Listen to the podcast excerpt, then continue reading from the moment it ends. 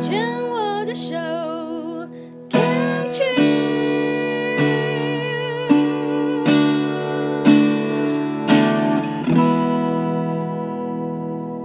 欢迎继续收听黛比的生命花园。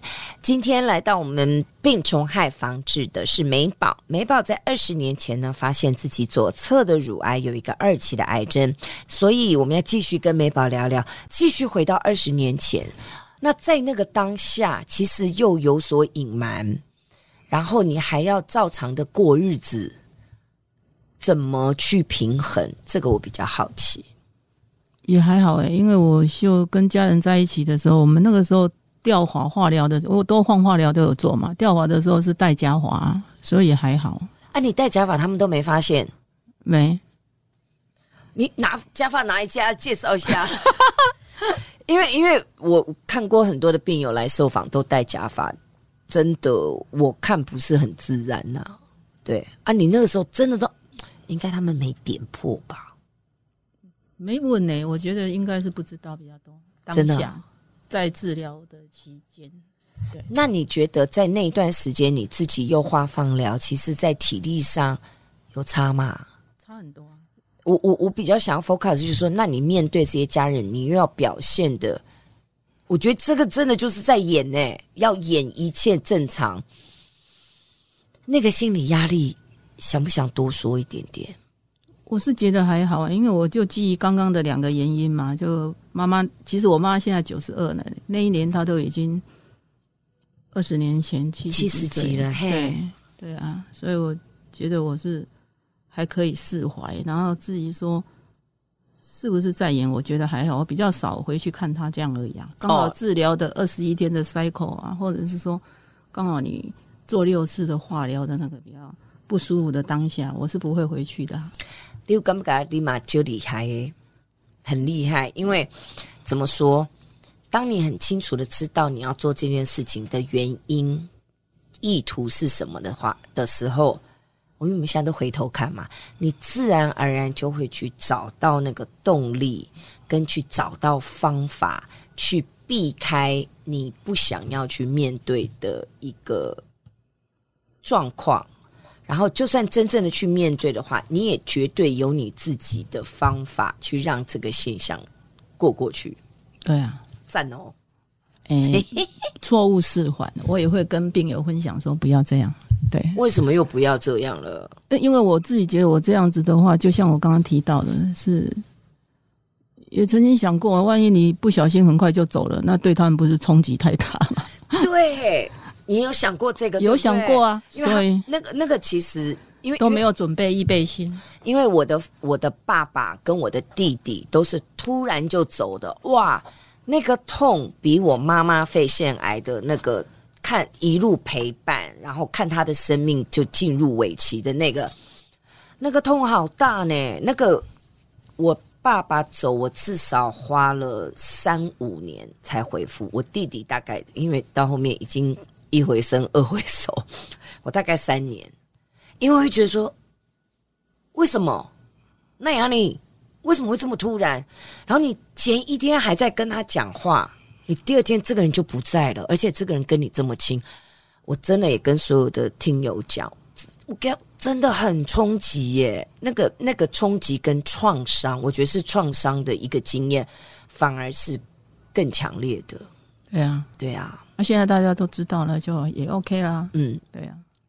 刚刚美宝其实有说，就二十年前的那一个 timing 跟时间点跟 moment 上面有很多事情同时发生，可不可以愿意多说一点？在那件那那个时间，因为你本来的纤维囊肿，因为连医生都会说，嗯，那样你怎么突然变成了癌？感觉是突然，因为你是一等于，如果你每年都有做检查的话，等于就是。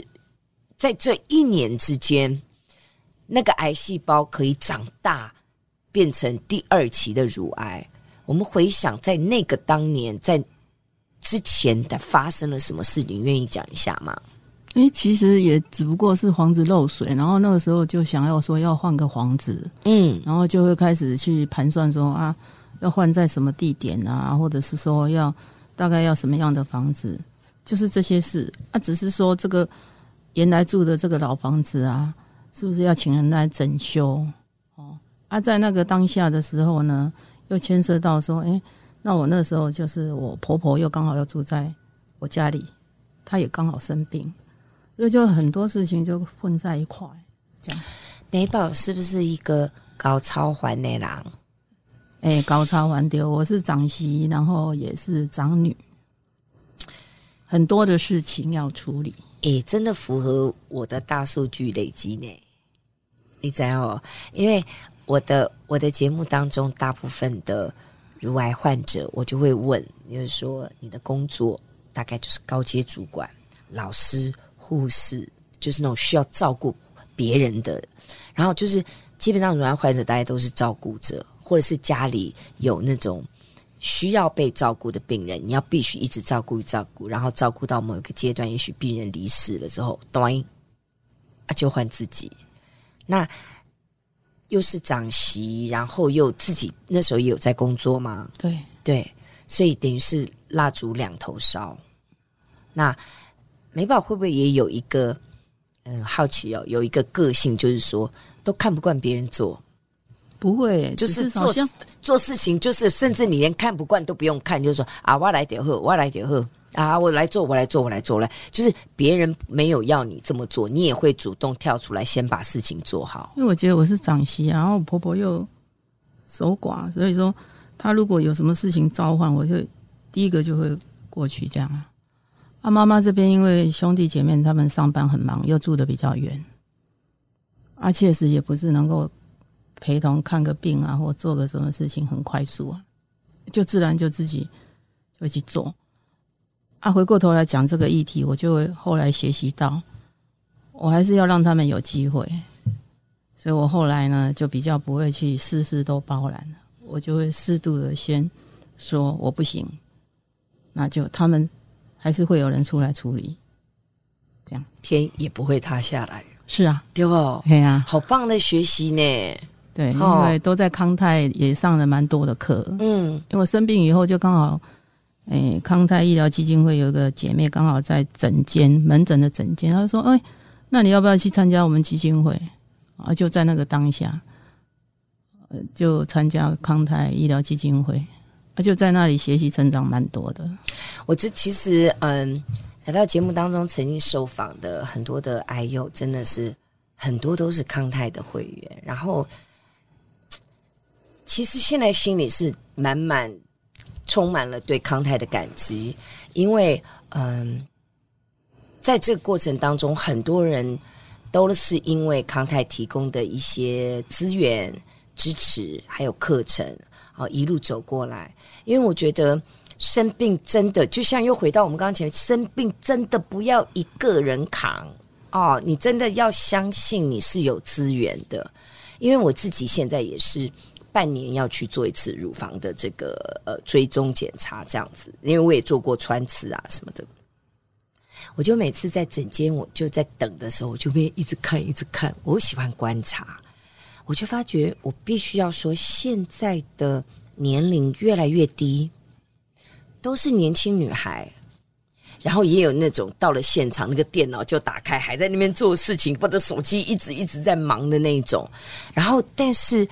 很棒的是，在诊间，大家在等候要要等号码的时候，真的就在那个诊间会有很多互通有无，然后大家就在那边互相讨论。我觉得那个那个那个支持，至少让一个生病人会觉得你不孤单，对对不对？嗯，你想说那个时候如果在诊间如果没有那个姐妹。对啊，来主动跟你攀谈，来大家就是大家都会互相分享说啊，李金麦你是什么状况？嗯啊啊，我是什么状况？哎，我我有一个什么样什么样的东西可以，你可以提供你做参考。嗯，那很多这样的一个资讯的交换，重点还是要看你自己。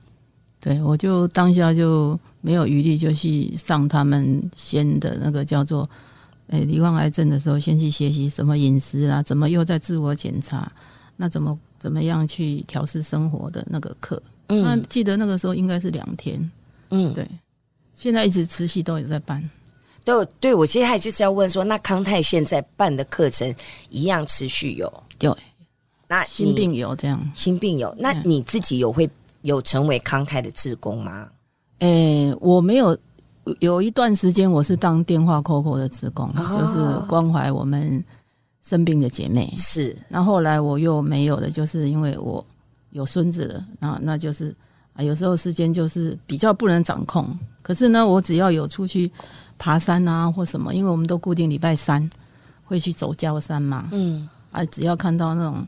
比较不是跟团体熟的新姐妹，我还是都会很热心的去陪伴，因为一如我当时刚在那个地方，我还在做化疗，都不知道要防晒的那个时候，是我都还记得那时候姐妹也会来陪伴我。